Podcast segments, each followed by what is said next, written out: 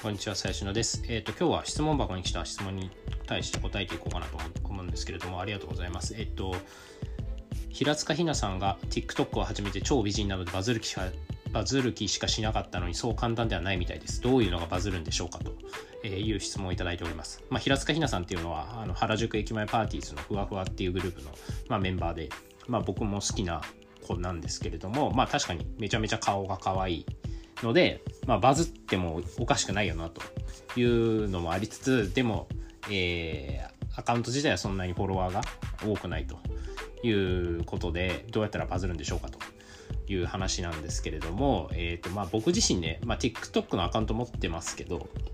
別にそんな超1万再生で1万回とか言ったことあるんですけど別になんかいいね1万回もらったとかないので、まあ、僕もバズったことがないのでバズってないやつが言うなよっていう話もあるんですけれどもあの僕まあ、えー、IT 業界とかにあの勤めているので、まあ、知ってる話をしようかなと思います。で、まあ、TikTok ね、まあ、ここ数年すごい、まあ、若い人たちに人気で、あの、もともとね、中国のバイトダンスっていう会社があのやってるんですけど、まあ、これはもう中国で言うと超メガベンチャー。もう時価総額は1兆円多分超えてる、余裕で超えてると思います。で、圧倒的なスピード感で伸びてる。Google とか Facebook よりも、その初期の、えー、伸びで言うと、もう圧倒的にすごいスピードで伸びてるサービスになります。で、まあ、なんでここまで流行ったかみたいなのは、まあ、あのネットでググってもらえればなんか、なんか書いてあったりするかもしれないですけど、えっ、ー、と、基本的に他の SNS と違う、一番違うところで言うと、コンテンツベースの,、S、あの SNS というふうに、まあ、よ言われています。で、一般的に SNS って、あの今までアカウントっていうものが必要だったんですよ。だから Facebook にしろ、Twitter にしろ、Instagram にしろ、自分のアカウントっていうものが必要じゃないですか。で、多分皆さん名前を入れたりとか、生年月日入れたりとか、メールアドレスを登録したり、まあ、したと思うんですけど、TikTok って別にこれいらないんですよ。なくても登録できちゃうっていうところで、あの、そこがまず一番設計の思想としては異なる部分かなと思います。で、なんでこれが可能なのかっていうと、まあ、TikTok 自体は、まあ、裏側で ID っていうのは、まあ、一人一人に付与してるんですけど、まあ、それで管理してるらしいです。で、えー、どうやったらバズるのかっていうと、まあ、バズる傾向にあるのは、あのーまあ、これもね、あの、たまにググれば出てくると思うんですけど、えっと、まあ、大事なのは、TikTok がどういうアルゴリズムでおすすめに出してるかっていう、動画をおすすめに出してるかっていうところだと思うんですよね。で、あの、皆さんもその TikTok 使ったことある人はわかると思うんですけど、えっと、おすすめっていうのと、フォローっていう、この2個のタイムラインが存在すると思いますと。で、まあ、皆さんよくそのアイドルとかの TikTok に、えー、よくコメントであるのが、おすすめに載ってたよみたいな。あのそういうコメントをしてる人はいると思うんですけど、えっ、と、基本的におすすめっていうのは、その人、その人一人ずつに、えっ、と、レコメンド、まあ、てか、パーソナライズされたコンテンツが出てくるようになってるので、えっ、と、あなたのおすすめ欄に出てきたからといって、じゃあ B さんのおすすめ欄に出てくるとは限らないです。おすすめに出てくるのは、えっ、と、この人が、えっ、と、好きなアーティストさんだったり、アイドルだったり、女優だったりみたいな人をこう出す。だから多分、イケメンが好きな女の子はもうイケメンの、えーと、多分おすすめアイドルがいっぱい出てくると思うし、えーと、動物の森が好きな人は動物の森の実況動画がいっぱい出てくると思うし、えー、サッカーが好きな人はサッカーの動画いっぱい出てくると思うし、まあ、基本的にはあのその人がよく見てる動画から AI が判別して出してくるというところで、えー、なってますと。まあ、まず前提としてそういう話がありますと。で、まあなんか安易に考えたら、その、ね、ちょっとエッチな動画だったりとか、みたいなのが伸びんじゃないのみたいな、あとすごい可愛い子とかやっぱバズるんじゃないのみたいな話があるんですけど、別にそういうわけでもないと。で、まあそもそも可愛い子なんていくらでもいますからね、その、で、えっ、ー、と、TikTok って結局リップシンク。要は、えっ、ー、と、なんでこんなに流行ったかっていうと、みんなが動画をすごい上げやすかった。今までやっぱ動画を上げるって言ったら、まあ YouTube とかになるんだけど、YouTube 普通に上げるには編集しないといけないし、で、まず企画も考えないといけないところがめちゃめちゃハードル高いわけですよ。だから YouTube っていうのは、えー、っと、見る人はめちゃめちゃいるけど、動画自体を作る人はそんなにいないと。でも TikTok はマジそこら辺の女子高生のみんなやってると。いうのはもう上げやすさ。要は人の真似をして上げるだけだから誰でもできると。で、別にそんな踊りとか歌とかもそんなに上手くなくても、まあみんなその素人っぽい動画が、えっ、と、どんどん流れてくるっていうのがすごいいい、まあ TikTok の、まあ、特徴かなと思います。で、まあ皆さんもね、使ってもらったらわかると思いますけど、まあ動画がね、こう縦でどんどん出てきて、もうスクロールするだけでどんどん見れるっていうのが、まあ、えー、素晴らしいユーザーインターフェース。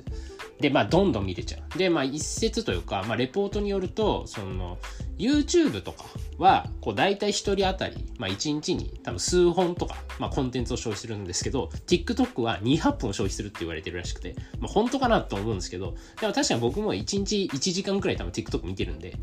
多分200本くらいは余裕で消費してるかなと思います。はい。で、それだけ多くの人が見るので、ツイッターに同じ動画を上げた場合と TikTok に同じ動画を上げた場合の、これも実験結果あるんですけど、えっ、ー、と、本当10倍くらい差がつくんですよね。見られる数に。これはやっぱり、その、TikTok がそういう動画を見やすいように最適化されてるアプリだからっていうのはあると思うんですけど、Twitter だと100万再生だったやつが、TikTok だと1000万再生とかになるというのはあるので、まあ、基本的には、そのバズりたいね、アイドルさんとかいたら、まあ、一番手っ取り早いのはやっぱ流行ってるプラットフォームに乗っかることだと思うんで、まあ確かに今 TikTok を始めるとバズる可能性は高まるとは思います。で、まあ肝心のどうやったらバズるかっていう話なんですけど、まあこれもね別にその えー、中国の人工知能の技術とかそういうところってもう圧倒的に多分アメリカよりもね進んでると言われてるくらいもう超やばい AI なので、あのー、まあ、僕なんかが理解できるような話ではなくて、もう本当にもう機械、いわゆる機械学習って言われる、もう、まあ、えー、わかりやすく言うと、機械がもう自分たちで勉強していくような、あの、AI レコメンドなので、あの、もう人間では多分理解できないです。そのロジックみたいなところ。だけど、まあ、一定の多分、あの、まあ、シンプルに考えればね、あの、一定の法則があって、で、例えば、えっ、と、同じ動画複数回再生されるっていうのは多分一つのシグナルになるかなと思ってて、えっ、ー、と、まあ基本的にみんなね、あの、まあ15秒とかでも、まあ1回見るだけで終わる動画は多分そんなにバズらないと思うんですけど、1人が何回も見るような動画。えっ、ー、と、これに関しては多分おすすめに出やすくなると思います。で、えー、どういう動画かっていうと、多分皆さんも経験あると思うんですけど、ドッキリ動画とかはまあまさにそうで、えっ、ー、と、まあもう一回見たいなって思わせる動画だったりとか、まあ確かにそのエロい動画っていうのも、その、まあ男は多分何回も再生するかなと、えー、思います。えっ、ー、と、あとはだからその、ドッキリに見せかけて何も起こらない動画って多分皆さん TikTok で見たことないですかね俺結構あの出てくるんですけど、あの、なんかドキドキするような、なんかこれ割れるんじゃないか割れないんじゃないかみたいな。で、1分経って割れなかったみたいな。とか、なんかそういう動画あると思うんですけど、あれは結局、え、何が、ど、この動画何が伝えたかったんだっけっていうのを思わせるために、あえてやってるんですね。そういうのを見せられると、人間って、なんか私見逃しちゃったかなと思ってもう一回見るんですよ。なので、えっ、ー、と、少なくとも2回は再生されるっていうのが多分一つ手があります。で、まあ今の話の続きで言うと、あと視聴時間っていうのも多分あって、多分15秒の動画を見るよりは、多分1分間動画を見せ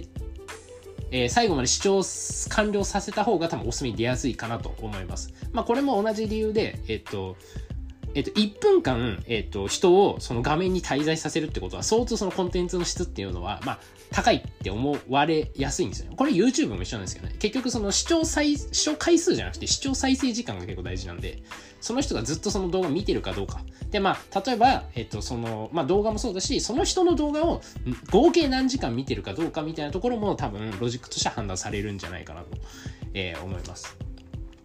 で、あとは、これ、あの、これも TikTok 特有だと思うんですけど、そのバズるんだけど、一定期間経つと急にバズバズらなくなるとか、いいねの多分止まると思うんですよね。これ多分、えー、ある程度フォロワーさんがいる人だったら多分経験があるかと思うんですけど、なんか普通こう、まあ、だんだんこうバズってって、まあその後もまあ緩やかにちょっとずつこういいねが増えていくみたいな感じだと思うんですけど、TikTok って急にドーンってきて、で、突然なんかパッタリ止まるみたいな、なんかアルゴリズムがあるらしいんですけど、まあこれも多分 TikTok が裏側であえてやってて、えー、っと、要は TikTok っていう、まあ、会社を考えたときに、じゃあ TikTok 何で儲かるかっていうと、まあ、広告で儲かってるわけですよ。まあ、大体こういうアプリとかね、Facebook も Instagram も Twitter もそうだけど、あれは広告で儲かってるんですよ。で、広告で儲けるためにはどうしたらいいか。こういうスマートフォン上のアプリで広告で儲けるために何何をどうしたらいいかっていうと、人をそこにいさせることなんです。だからアプリの滞在時間とか、アプリを起動させてる時間が、もう多分そのままお金に直結するんですよ。まあ、簡単に言うと。なので、えっと、TikTok も Twitter も Instagram も Facebook も、どうしたらユーザーさんが、えっと、このアプリをずっと使ってくれるかっていうところに、もう最適化して、まあ、基本的には動くと。まあ、これはちょっと、ね、別の問題をはらんだりもするんですけど、まあ、今日はそこは一旦置いといて、えっと、まあ、基本的にはそういう思惑で動いてると。だからまあ基本的にはこう奪い合いなんですよね。そのスマートフォンでどのアプリを何分立ち上げるかっていうのが。そう。だから、えっと、まあ、TikTok もそれで動いてると。で、TikTok に関して言うと、えっと、じゃあ、基本的、そのバズった動画をいろんな人にこうおすすめ出す。でも結局そしたら、えっ、と、いろんな人のおすすめ欄が同じ人で埋め尽くされるわけですよ。で、そうすると何が起こるかっていうと、まあ、結局一定の人、まあ、YouTube と一緒ですよね。ある一定の人たちしかバズらなくなるので、えっ、と、投稿する人が減る。動画を投稿する人が減ると。これは TikTok の思想から言うとあんま良くなくて、えっ、と、TikTok がすごいのは、さっきも言ったように、一般人の人とか、まあ、そこら辺の JK とか JC とかがどんどん上げてくれて、もうコンテンツが山のように存在する状態を作りたいわけですよ。結局その、こういうアプリとか、えっ、ー、と、いわゆる CGM って言われるコンユーザーがコンテンツを投稿するようなシステムって、えっ、ー、と、見る人も大事なんだけど、投稿する人も大事なんですね。なので、えっ、ー、と、投稿する人が減るようなアルゴリズムの設定にするのと、まあ、要は鶏卵問題じゃないんだけど、結局なんか、鶏卵問題じゃないな。えっ、と、まあ、結局なんかその、見る人ばっか増えて、投稿する人が減ると、まあ、最終的にはその SNS っていうのは収束、あの、収束していくですよね。まあ、昔その mixi っていうあの SNS ありましたけど、あれも結局ね、こう見る人とか投稿する人減ってって、まあ、終わっちゃうというのがあるので、まあ、その辺は気をつけながら多分 AI が判断してるんじゃないかなと、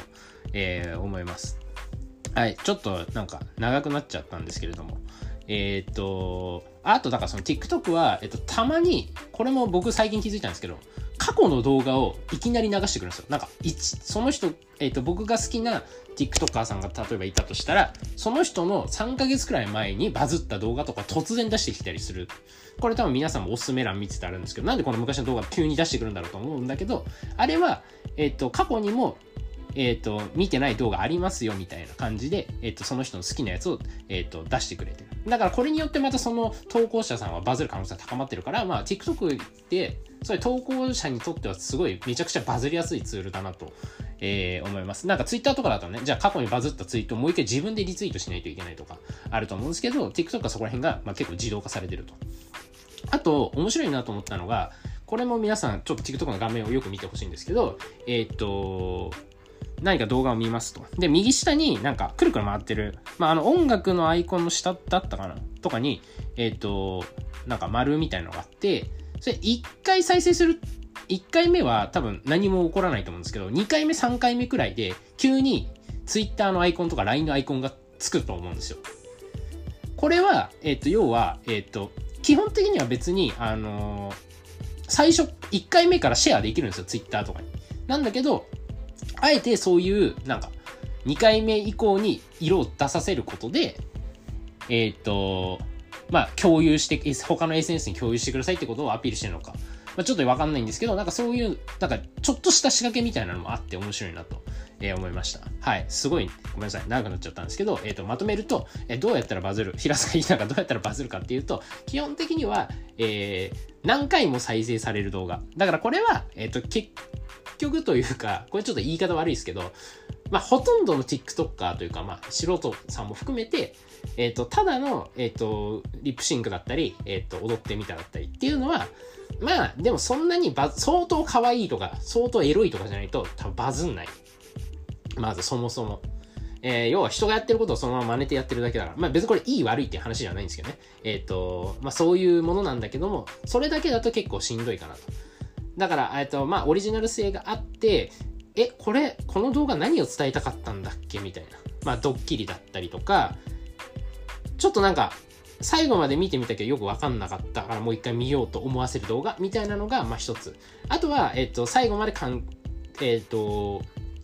最後まで再生される動画なので、えっと、まあ、オチがある方がいいですよね。その、ただ踊ったりとか歌ったりだけじゃなくて、えっ、と、ちゃんとオチがある動画を作るっていうのが非常に大事かなと思ってて、要は最後1分だったら、えっ、と、50秒くらいにちゃんとオチが来るような動画を作る。まあ、この2つがあって、まあ、なおかつ 面白ければ、えっ、と、まあ、おすすめに表示されやすくなるので、まあ、バズりやすくなるかなというふうに思います。はい。今日はそんな感じで終わりです。